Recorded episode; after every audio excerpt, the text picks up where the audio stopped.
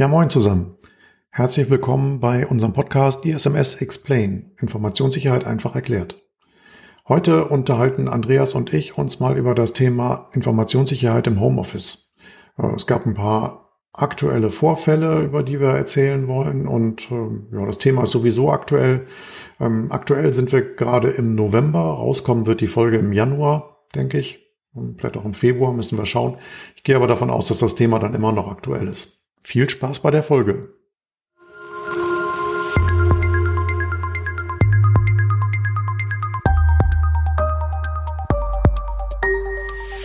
ISMS Explain. Informationssicherheit einfach erklärt. Ja, moin zusammen. Herzlich willkommen zu unserem Podcast ISMS Explain. Informationssicherheit einfach erklärt. Mein Name ist Hans und ich sitze heute zusammen mit meinem Kollegen Andreas. Genau. Genau genommen sitzen wir nicht zusammen, sondern wir sitzen beide in unseren, unseren Homeoffices. Und das soll auch heute genau das Thema werden. Ähm, wir haben gedacht, wir reden mal über das Thema Homeoffice und überlegen mal, an was man alles so denken muss, wenn man Informationssicherheit und Homeoffice zusammenbringt oder vielleicht auch, was man vergessen kann. Genau. Aus aktuellem Anlass auch ein bisschen, ne? Aus aktuellem Anlass, genau. da gab es nämlich so einen Zeitungsartikel, am Samstag bei NTV habe ich das gelesen. Und zwar gab es da ähm, eine Videoschalte der EU-Verteidigungsminister. Und da gab es eine kleine technische Panne, nämlich eine Ministerin, ich glaube, das war die holländische äh, Verteidigungsministerin, hatte ein, äh, bei Twitter ein Bild von sich bei der Arbeit ähm, verteilt. Und auf diesem Bild war wohl der geheime Zugangscode dieser Videokonferenz zu erkennen. Und ein aufmerksamer Leser hatte das Foto gesehen, hat den äh, Zugangscode erkannt. Das waren wohl fünf Nummern von sechs zu erkennen. Er musste quasi noch eine Nummer erraten, was nicht besonders schwer war, und hat sich dann in diese Konferenz aufgeschaltet. Und der ähm, Moderator, der Herr Borell, hatte das relativ schnell gesehen, dass da jemand dabei war, der da nicht hingehört, hat ihn gefragt, was er da wohl macht. Der ähm, Journalist hat sich dann vorgestellt und hat den, hat sich entschuldigt und äh, den Leuten nochmal eine nette Sitzung gewünscht. Aber es ist halt ein, ein tolles Beispiel, was schiefgehen genau. kann. Und ich glaube, wenn das einem Verteidigungsminister passiert, dann kann uns das genauso gut passieren. Ja, Genau. Also es ist auch nicht das erste Mal, dass man sowas gesehen hat, ähm, wenn Leute von ihren erfolgreichen Zoom-Meetings äh, erzählen oder da Fotos von posten, dann kann man ab und zu noch mal irgendwie auf einer Folie erkennen, äh, irgendwie geheim, so als Fußnote der PowerPoint-Präsentation, ähm, sollte man darauf achten, was sehe ich auf dem Foto, was ich da gerade gemacht habe, mm, und muss ich sowas dann auch in der Form äh, Social Media verteilen. Ne? Ja, das stimmt. Da reden wir ja bei uns in der Firma sehr häufig drüber. Wir arbeiten halt in der Automobilindustrie, ähm, teilweise auch in kritischen Bereichen und äh, wir predigen das all unseren Kollegen immer wieder vor. Denkt dran, wenn ihr Fotos macht ähm, von irgendwelchen ähm, äh, hier, Projekträumen, was darauf zu sehen ist, ne? genau. bevor ihr das irgendwo postet. Ja. Im Idealfall postet das lieber gar nicht. Ja. Wir haben uns ja in der Vorbereitung so ein bisschen Gedanken gemacht, was wir so für Themen heute behandeln möchten und was die Struktur wir dem geben möchten. Und ähm, am Anfang, da wollten wir erstmal auch das Thema der Rechtmäßigkeit des Homeoffices erstmal so ein bisschen erklären. Ich weiß nicht, das machen mhm. einige Unternehmen vielleicht gar nicht. Ne? Also ich, ich finde es zum einen auch total legitim, als Corona angefangen hatte, zu sagen, hey, wir müssen jetzt irgendwie die Situation äh, damit umgehen und äh, wir schicken die dort ins Homeoffice und wir haben dann die Möglichkeit immerhin, den Geschäftsbetrieb fortzuführen. Total legitim. Ähm, mhm. Aber dann, wenn jetzt ein bisschen Zeit vergangen ist, dann sollte man sich auch nochmal Gedanken machen, mh, hm, Idealfall vielleicht ein bisschen früher, ähm, darf ich das überhaupt? Ne? Gibt es vielleicht irgendwelche Anforderungen der Kunden äh, oder andere Anforderungen, die mir das vielleicht sogar verbieten? Ja, ganz genau. Das ist ja, also bei uns im eigenen Unternehmen haben wir ja so ein ISMS-Team und wir prüfen im Prinzip alle Verträge, die mit Kunden geschlossen werden, gehen durch unsere Hände und wir scannen dann diese Dokumente durch nach Informationen in Richtung Informa oder nach Anforderungen in Richtung Informationssicherheit. Und da gibt's viele Kunden, die halt jetzt schon auf sowas Wert legen. Es ist mehr geworden seit der Corona-Pandemie, ähm, wo dann die Kunden zum Beispiel sagen, ähm, ihr müsst euch auf jeden Fall Zutrittsrecht zu den Homeoffice, Homeoffices eurer Mitarbeiter einräumen lassen etc. Das wollen die halt, also wenn wir für diesen Kunden arbeiten, sagen die halt, Voraussetzung ist, dass sie euch sowas eingeräumt hat für die Kollegen, die für uns ja, arbeiten. Genau.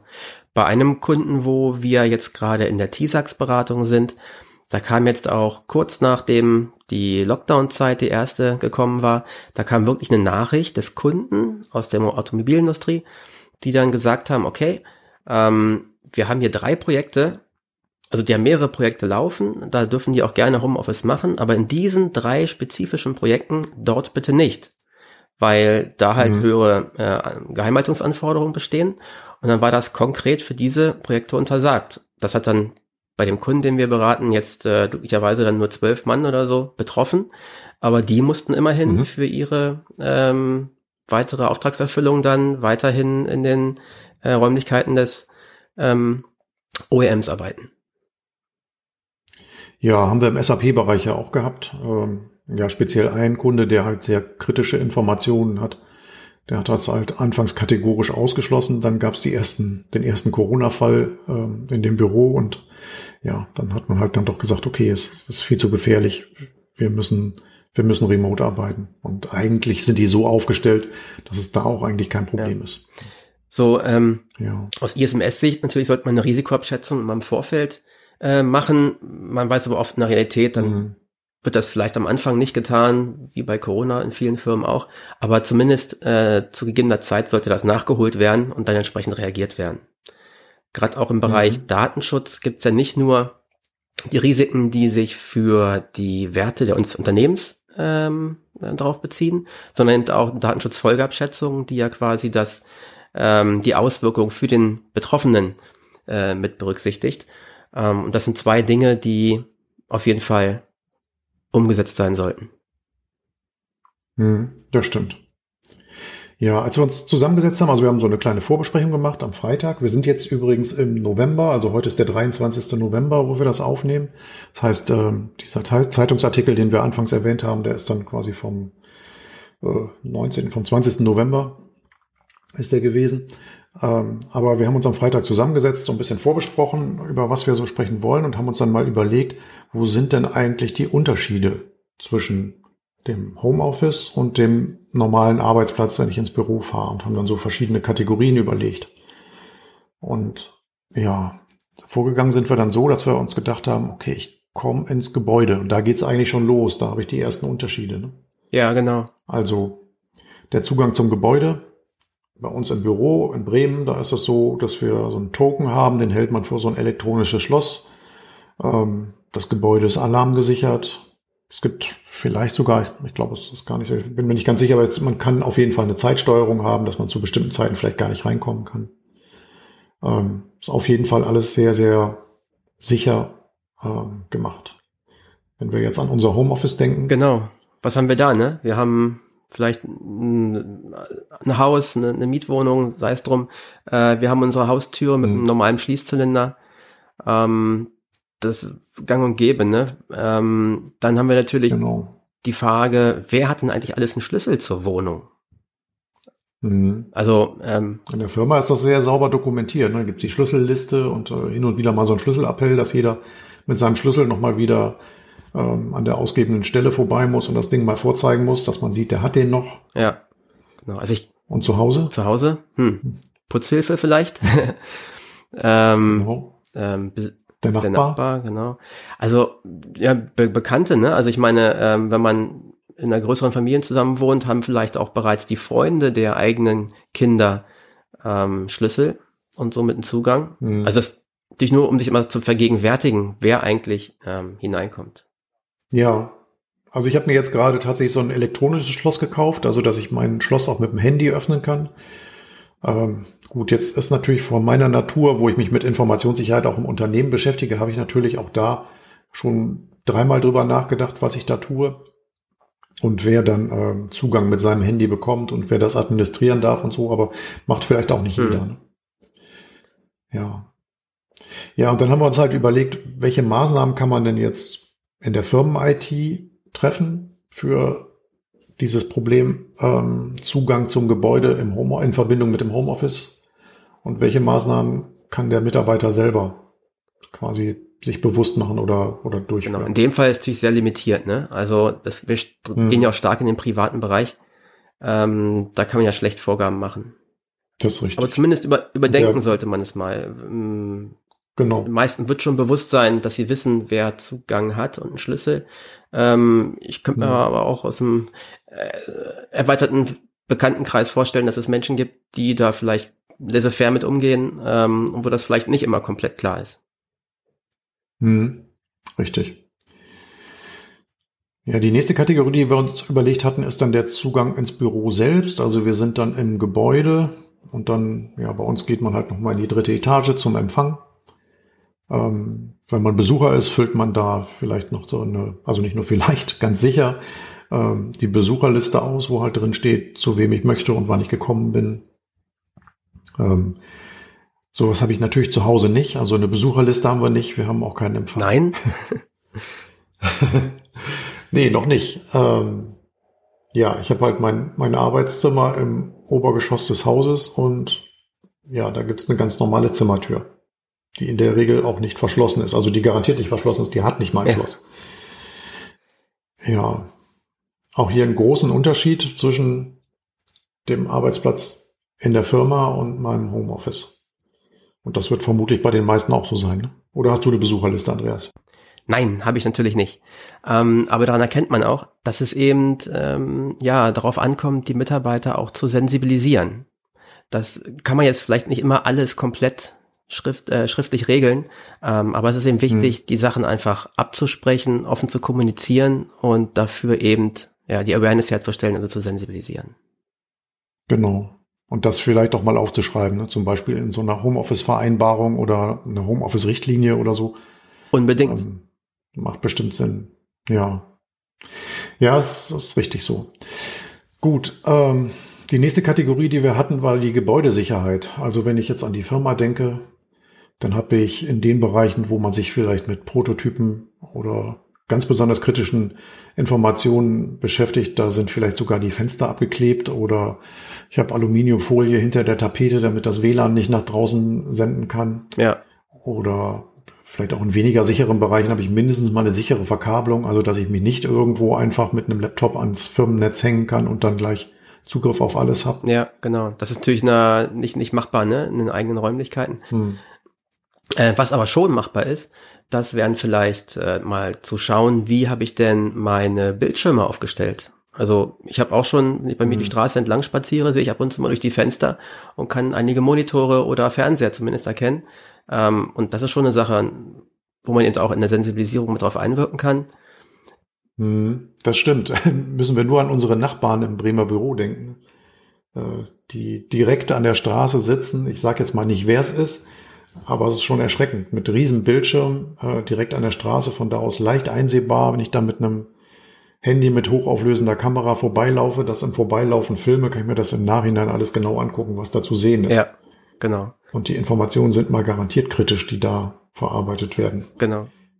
Also das sind Sachen, die, die man selbst auf die man selbst kommen kann, denke ich, ne? Ähm, aber mhm. ich habe auch schon TISAX-Auditoren gesehen, die genau das in der Prüfung auch äh, sich angeschaut haben und darauf geachtet mhm. haben mit dem ähm, Einblick bekommen in die sensiblen Informationen ist ja das eine.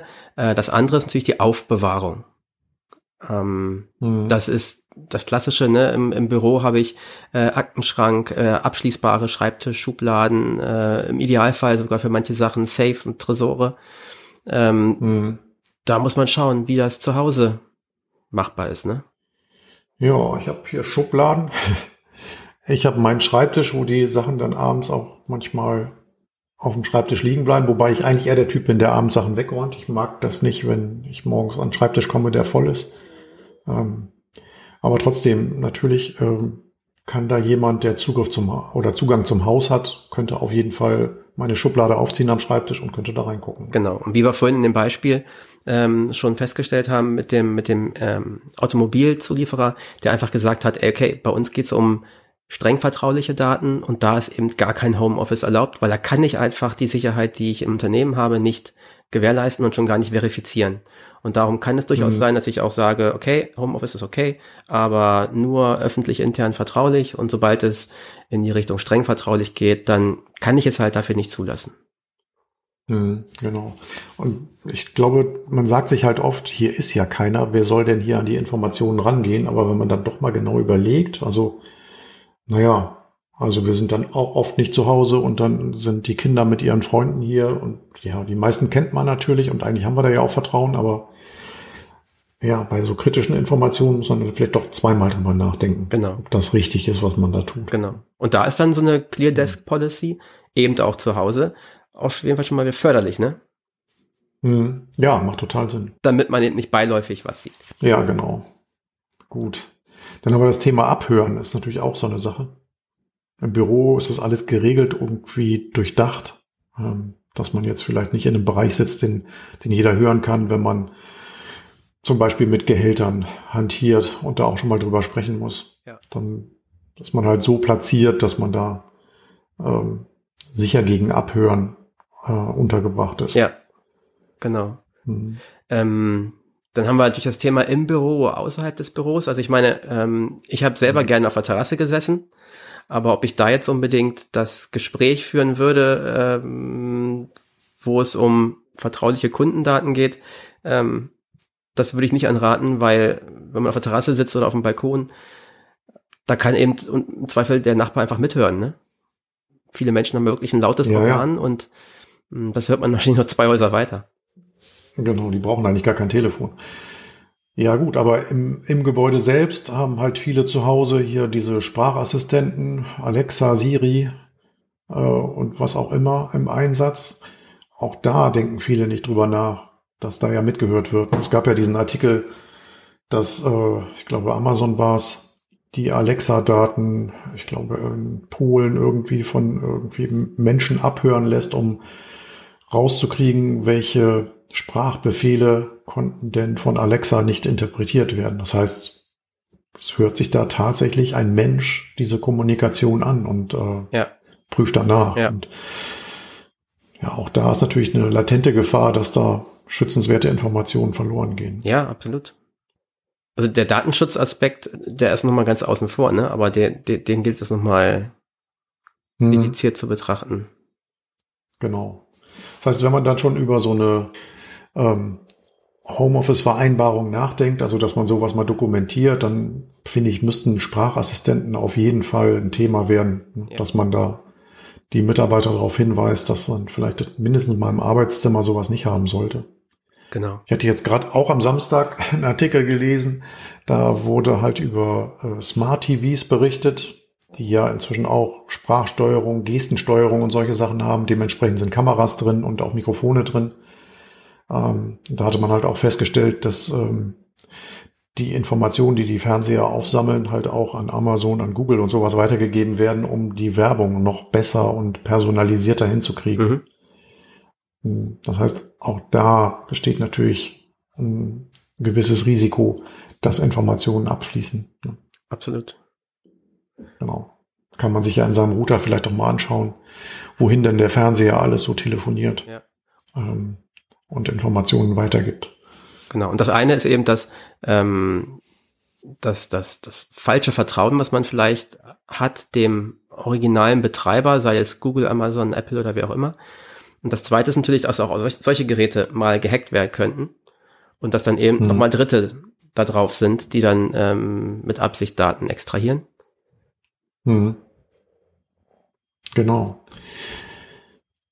Ja, jetzt haben wir viel über die Information so in gesprochener Form ähm, geredet, aber auch vielleicht jetzt über so elektronische Informationen. Aber wie sieht's denn jetzt mit Papieren aus, die man, wobei hatten wir eben schon, ne? hatten wir schon mal drüber gesprochen, Papiere, die man auf dem, auf dem Schreibtisch liegen lässt. Aber eigentlich, worauf ich jetzt darauf hinaus wollte, nur den Übergang nicht so richtig hinbekommen habe, ist das Drucken. Ja. Ähm, wenn man im Büro druckt, dann ist es halt in vielen Unternehmen so, dass grundsätzlich mit sicherem Drucken gedruckt wird. Das heißt, äh, ich schicke einen Druckauftrag zum Drucker. Wenn ich am Drucker ankomme, muss ich dann da eine PIN oder ein Kennwort oder sowas eingeben. Erst dann fängt der Drucker an mit dem Druckauftrag. Manche Unternehmen haben das nur bei äh, Druckaufträgen, die besonders klassifiziert sind. Also wenn ich halt äh, vertrauliche oder streng vertrauliche Sachen drucke. Andere Unternehmen machen das grundsätzlich so. Ähm, aber es ist auf jeden Fall schon eine, eine durchdachte Geschichte. Ja, also im, im Homeoffice habe ich dann meine Drucker. Ähm, wenn die mit dem Kabel verbunden sind, ist das eine Sache. Wenn ich die im WLAN habe, ähm, ja, unterliegen die dem normalen Angriffspotenzial wie einen Router zum Beispiel auch, ne? Ja, was man da machen kann, ist eigentlich möglichst reduzieren. Das ist sowieso besser für die Umwelt. Jedes Blatt Papier sind 10 Liter Wasser, habe ich mal gelesen. Also ähm, nach Möglichkeit sollte man halt so wenig wie möglich drucken. Ja. Und dann ist auch so das Thema mit dem, mit dem Default-Drucker, ne? Also ähm, Standarddrucker ist in der Firma vielleicht voreingestellt. Und wenn man aus dem Arbeitsablauf heraus es irgendwie gewohnt ist, an der und der Stelle am Ende Angebot, Rechnung, was auszudrucken, dann ist vielleicht so automatisch mhm. Steuerung Print, Enter schnell gemacht. Ähm, und dann kommt das Ding in der Firma raus. Ja. Äh, wenn die VPN-Verbindung. Ja. ja. Da habe ich mal irgendwie ganz früh morgens angefangen zu arbeiten, irgendwie Schlafstörung oder senile, senile Bettflucht, keine Ahnung. Habe auf jeden Fall morgens um fünf angefangen zu arbeiten und habe was Vertrauliches gedruckt auf einen Standarddrucker und das war halt ähm, mhm. der in der Firma. Und ja, dann ist man 200 Kilometer weg von der Firma. Also ich wohne halt ja in Münsterland, ein bisschen weiter entfernt vom, vom Arbeitsplatz. Ja, dann weiß man halt, welche Kollegen früh kommen und dann habe ich dann im Minutentakt auf deren ähm, Firmennummer angerufen und dann irgendwann jemanden erreicht und dann gesagt, geh bitte mal zum Drucker, nimm das Papier, siehst dir gar nicht an, drückst bitte gleich in Schredder. Ja. ja. Ja, dann bist du schon beim richtigen Thema, ne? Schredder. In der Firma habe ich in der Regel Schredder, äh, Aktenvernichter, die im Idealfall sogar die richtige äh, Klasse haben, um Informationen in die entsprechend großen oder kleinen Stückchen zu, zu häckseln.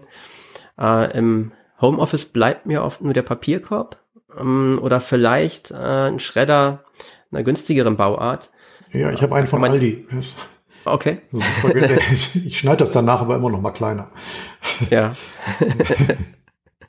Nochmal, okay.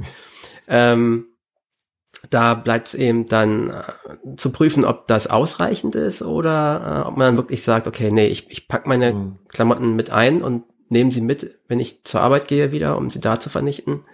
Ähm, oder baue, und, und das, ist, das ist vielleicht der Antrieb dafür, ganz stark auf Vermeidung dann zu setzen. Ne? Genau. Das ist eigentlich das, was ich versuche. Ich versuche so wenig wie möglich zu drucken. Allein schon, weil mein Schredder schafft, weiß ich nicht, drei Blatt äh, bei einem Schreddervorgang. Und wenn ich jetzt hier ein 100 Seitenkonzept äh, ausdrucke und muss das schreddern, dann ist es echt zeitaufwendig. Ja. Und eigentlich geht das auch ohne. Hinzu kommt, dass ich eigentlich viel auf dem iPad mache und äh, ja, dann nutze ich halt PDFs, die ich auf dem iPad habe und dann da kommentiere und äh, mit Textmarker markieren kann. Das funktioniert eigentlich ja. viel besser als auf Papier. Ja, aber die ganzen Sachen, die wir bis jetzt besprochen haben, sollten eben Bestandteil äh, von Awareness von Aufklärung sein, von Sensibilisierung, hm. damit man eben ähm, ja den Mitarbeiter einfach mal darauf hinweist, pass auf. Ja.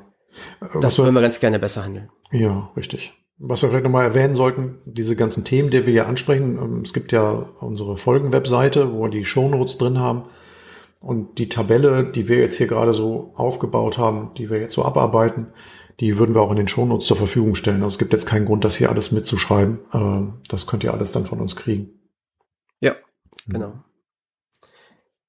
Dann haben wir noch den großen Bereich der Technik. Ähm, Im Unternehmen, da hat man seine unternehmensweiten Applikationen und da hat man vielleicht gar nicht dran gedacht, dass die jemals außen genutzt werden sollen oder dürfen. Und ähm, da kann es durchaus sein, dass der eine oder andere auf die Idee kommt, Mensch, ich kann mich doch irgendwie per RDP vielleicht auf meinen Rechner einloggen, um dann von dort aus mit meiner Lieblingssoftware weiterzuarbeiten.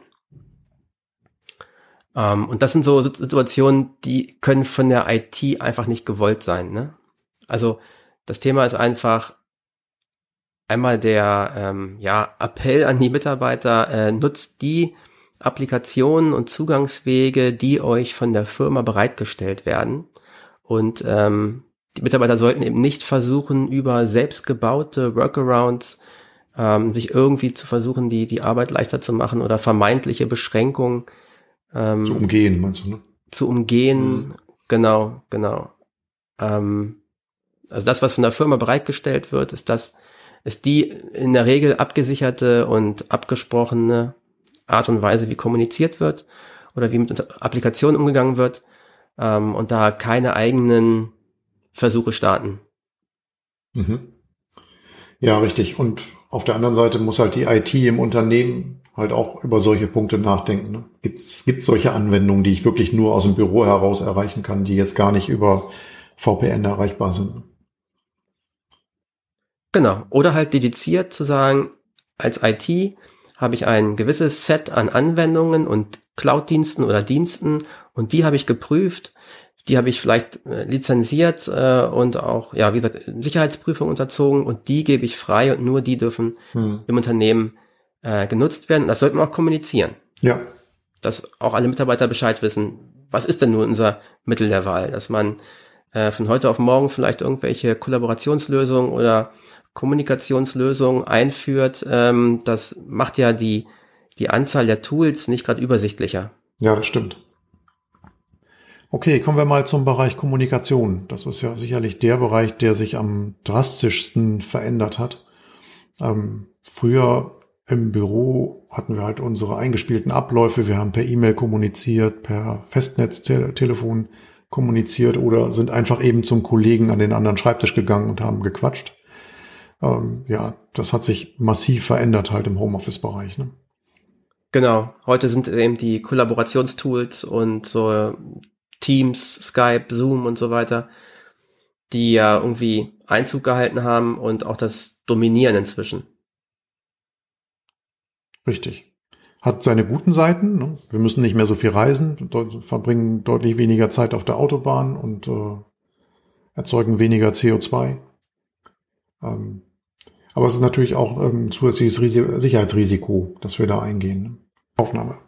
Ja klar, und das ist den ähm, bösen Menschen natürlich auch klar. Ne? Ähm, über Social Engineering wird jetzt zum einen verstärkt versucht, auf das Thema Corona einzugehen und zum anderen natürlich auch auf die Nutzung von diesen, ich sag's mal, neuen Medien. Mhm. Genau. Man muss sich ein bisschen mit dem Thema beschäftigen äh, und man lernt auch wieder jeden Tag dazu.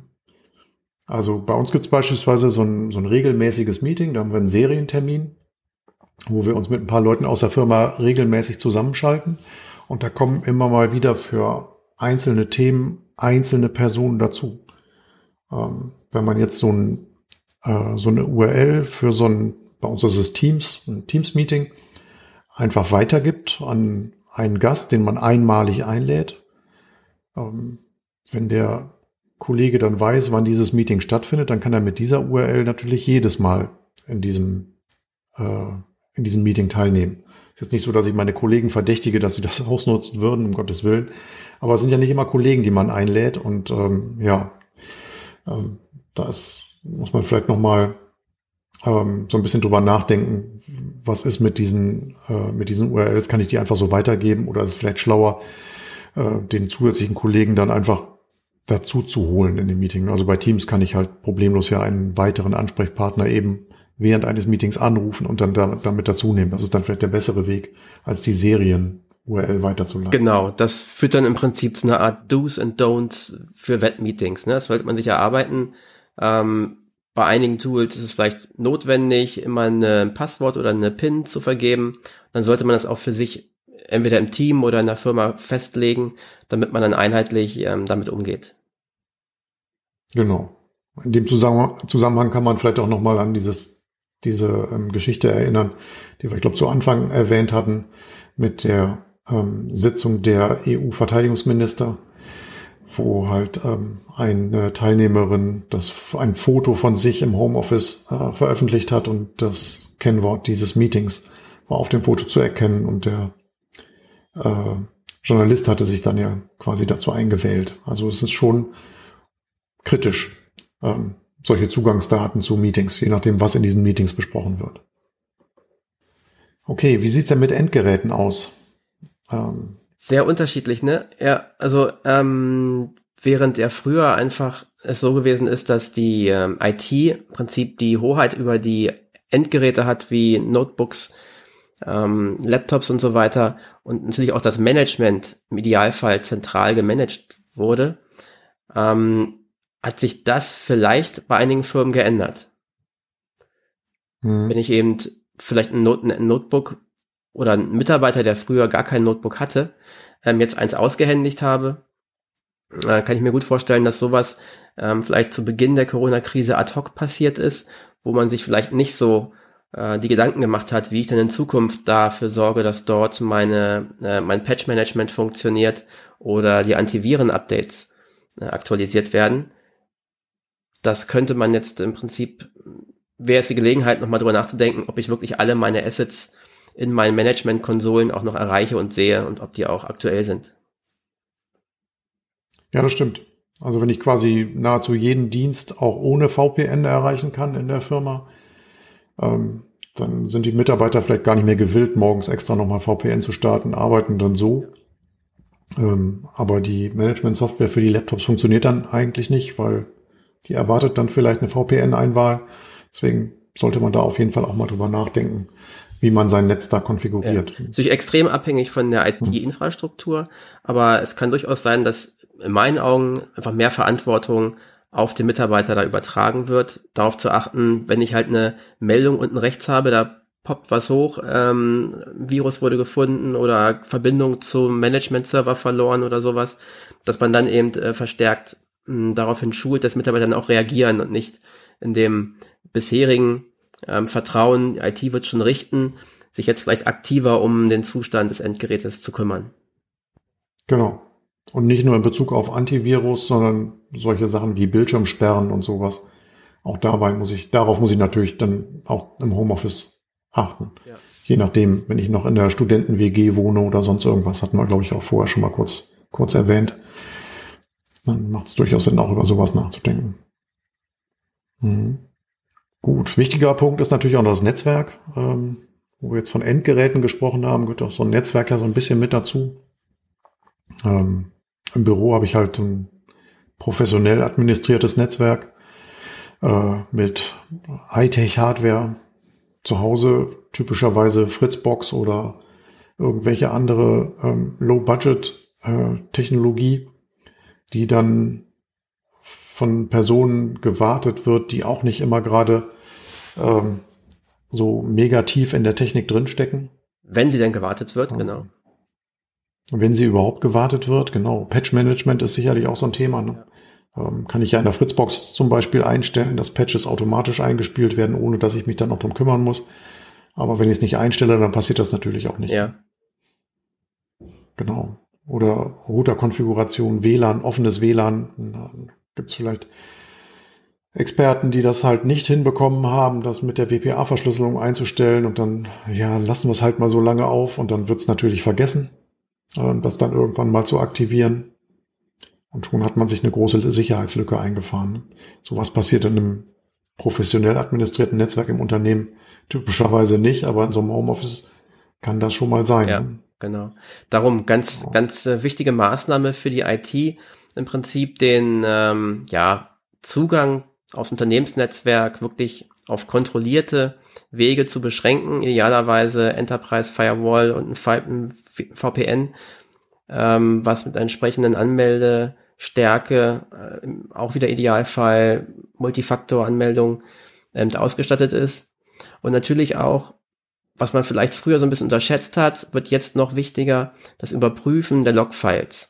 Das kann ich eben auch machen, wenn mhm. ich keinen äh, High-End SIEM-System habe oder so, einfach mal verstärkt Fokus drauf legen, wer meldet sich denn wann an meinem Netzwerk an, ist das plausibel? Ähm, oder welche anderen Dauerfehlermeldungen poppen vielleicht auf, die auf eine ungenügende Konfiguration hinweisen könnten. Und das ist eben sinnvoll, das nochmal zu überprüfen. Mhm, genau. Und zu Hause mit der äh, Heimnetz-Konfiguration vielleicht nochmal kurz drüber nachdenken, wer hat denn alles das Kennwort für die Fritzboxen? Habe ich vielleicht meine pubertierenden Kinder äh, haben vielleicht das Kennwort auch, weil sie ähm, was weiß ich, irgendwelche Ports öffnen mussten, damit irgendwelche Spiele funktionieren. Ähm, ja, sollte man dann vielleicht auch nochmal drüber nachdenken, ob das alles so richtig ist, ähm, wie das eingestellt ist und ob das gut ist, dass die Kinder dann das Kennwort haben. Zumindest mal in der Zeit, wo man halt primär im Homeoffice arbeitet. Ja, auch die Router mhm. selbst äh, sollten natürlich, also ist das, was man selbst machen kann, ähm, Update-Funktion der Router-Endgeräte eben äh, sicherstellen, ähm, dass die sich selbst ihre Patches ziehen ähm, und das Default-Passwort auf jeden Fall verändern. Es gibt gerade vor kurzem gab es hier eine Liste, die veröffentlicht worden ist, wo eben die Standard-Name-Kennwort-Kombination einschlägiger Router äh, beschrieben sind. Und das können natürlich äh, automatisierte Tools äh, ziemlich zügig äh, Zugang zu dem ähm, zu den Routern und so erhalten. Hm. Gut, sowas gibt's ja bei der Fritzbox zum Glück nicht mehr. Ja. Die haben inzwischen keine Standardkennworte mehr, sondern individuelle für jede Box. Ja, genau. Zumindest das von meinem Provider, die, die, Box von meinem Provider, die kam halt so mit einem individuellen Kennwort, das sich aber natürlich trotzdem sofort geändert mhm. Gut, wenn man es jetzt nochmal zusammenfasst, Maßnahmen, die jetzt das Unternehmen so organisatorisch durchführen kann, ähm, geht ganz viel ähm, um Awareness, also das Bewusstsein bei den Mitarbeitern äh, für, für Gefahren im Homeoffice zu schärfen, ähm, klare Regeln aufzustellen, vielleicht mal so einen Zehn-Punkte-Plan oder sowas aufstellen, zusammenfassen, was man, was man alles so tun kann und natürlich kommunizieren äh, vielleicht eine Homeoffice-Vereinbarung erstellen. Das, ja, das ist relativ einfach gemacht, aber kann auf jeden Fall eine ganze Menge Wirkung erzielen. Und ähm, ja, dann vielleicht den Mitarbeitern erklären, welche Kollaborationsplattformen für Videokonferenzen etc. genutzt werden sollen, dass das nicht komplett ausufert, dass man sich vielleicht auf eine oder zwei Plattformen im Unternehmen einschießt und nicht äh, jeder sucht sich selber, womit er kommunizieren möchte. Ja, genau. Und ähm, Normen wie TISAX zum Beispiel, die definieren das ganz, ganz fein. Da ist es eben gefordert, dass man mhm. einen Freigabeprozess dafür ähm, definiert, wo dann wirklich geprüft wird, ist der Dienst zugelassen oder nicht, auf die Sicherheitsanforderungen des Unternehmens äh, zu prüfen. Und dann sollte eben der reguläre Freigabeprozess eingehalten werden und dann den Mitarbeitern kommuniziert werden, welche Tools dürfen sie eigentlich nutzen. Mhm. Genau, und wie sieht es in der IT aus? Was können wir da für Maßnahmen ergreifen? In der IT würde ich mir jetzt eben verschiedene Fragen stellen. Zum Beispiel, hat die IT ein Endgerät irgendwie an die User ausgehändigt, was früher noch nie außerhalb des Netzwerkes gewesen ist. Also Mitarbeiter hat immer nur ein Desktop gehabt, hat jetzt ein Notebook und äh, ist das dafür ausgelegt und konfiguriert, mit Firewall und Co. extern betrieben zu werden. Dann würde ich mich fragen, ähm, ob ich meine Endgeräte nach wie vor in der Verwaltungskonsole noch sehen kann. Das heißt einmal die Antivirus, Endpoint Protection oder die Verwaltungssoftware der Softwareverteilung oder was auch immer, ähm, erreiche ich meine Endgeräte immer noch. Außerdem sind die Endgeräte entsprechend verschlüsselt, damit ich auch sensible Informationen dort verwenden kann und die im Zweifelsfall, wenn sie gestohlen werden oder so, auch gesichert sind. Dann würde ich die VPN-Konfiguration überprüfen. Vielleicht ist ja zu Beginn der Corona-Zeit irgendwie ad hoc eine VPN-Box installiert worden, und ich habe da irgendwie die Konfiguration erstmal nur so irgendwie hinbekommen, dass es funktioniert und auf Sicherheitseinstellungen erstmal nicht so geachtet, dann macht es jetzt Sinn, nochmal zu überprüfen, habe ich die richtige Verschlüsselungsstärke, Verschlüsselungslänge, ist die Konfiguration entsprechend, ist die Firmware aktuell und so weiter. Die Firewall ganz genauso. Da habe ich auch vielleicht, um den Mitarbeitern den Zugriff zu ermöglichen, irgendwelche Any-Any-Regeln konfiguriert, damit irgendwie auf diese eine Applikation zugegriffen werden kann. Und da wäre es jetzt an der Zeit, nochmal zu überprüfen, ob ich das nicht feingranularer einstellen kann, damit wirklich nur die Kommunikation erlaubt ist, die auch notwendig ist. Dann finde ich ganz wichtig, dass man in Betracht zieht, Multifaktoranmeldungen einzusetzen, Das ist ein ganz erheblicher Sicherheitsgewinn, dass man eben nicht nur mit Name Kennwort den Zugriff auf Systeme oder das Netzwerk erlaubt, sondern das eben noch mit einem zweiten Faktor absichert. Dann sollte ich natürlich gewährleisten, dass alle Verbindungen, die der Enduser auf Systeme äh, aufbaut, dass die gesichert sind. Ist zwar mehr oder weniger schon Standard, ähm, aber es gibt immer noch irgendwelche Legacy-Systeme, die vielleicht nicht von Hause aus HTTPS-Verschlüsselung haben. Und da sollte ich jetzt im Nachgang auf jeden Fall überprüfen, ob ich das nachrüsten kann oder upgraden kann.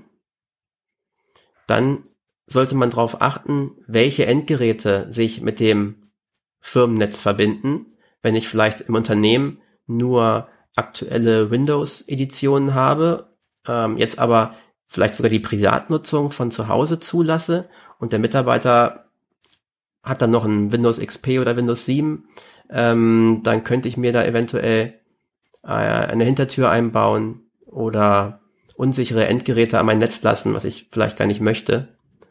Ähm, das spielt so auch rein, überhaupt, wer sich mit dem VPN anmelden kann. Sind das wirklich nur vom Unternehmen gemanagte Geräte oder lasse ich auch Drittgeräte zu? Als letzten Punkt haben wir vorhin auch schon mal erwähnt, in meinen Augen sehr wichtig, Logfiles überprüfen. Sowohl von VPN-Systemen als auch von der Firewall oder auch von Applikationen. Äh, überprüfen, von wo aus wird zugegriffen, welche Arten der Anmeldung gibt es oder gibt es das typische, gibt es irgendwie für ein User-Konto 17 verschiedene Anmeldungen, die alle fehlschlagen innerhalb von einer Minute dann ist es ein Indiz dafür, dass entweder ein User wirklich sein Kennwort vergessen hat oder einfach ein Roboter gerade versucht, ähm, verschiedene Passwörter durchzuprobieren. Ne? In dem hm. Rahmen kann man dann auch überprüfen, ob man äh, so ein Account-Lockout entsprechend eingestellt hat. Das heißt, wenn ich eben nach drei Versuchen, äh, drei falschen Passworteingaben, äh, dass dann mein System gesperrt wird, das macht gerade jetzt auch äh, Sinn, solche Einstellungen zu überprüfen und, und umzusetzen. Okay. Ganz schön langer Monolog. Wenn ich richtig mitgezählt habe, waren das jetzt zwölf Punkte. Äh, mhm. Ganz schön viele. Ähm, nehmen wir auf jeden Fall mit in unsere Tipps und Tricks auf. Also wir dokumentieren das im Nachgang dann vielleicht nochmal und jede Folge hat ja unsere Folgenwebseite oder eine Folgenwebseite und da würden wir diese Punkte auf jeden Fall noch mit aufnehmen. Ähm, was wir da auch noch mit aufnehmen werden, sind noch so ein paar ähm, Seiten vom BSI. Die haben auch sich ganz viele Gedanken gemacht zum Thema Homeoffice und Sicherheit im Homeoffice. Und ähm, ja, den Artikel, ich glaube aus NTV hatten wir das über den Reporter, der die äh, Verteidigungsministerschalte gehackt hat. Das nehmen wir dann auch auf.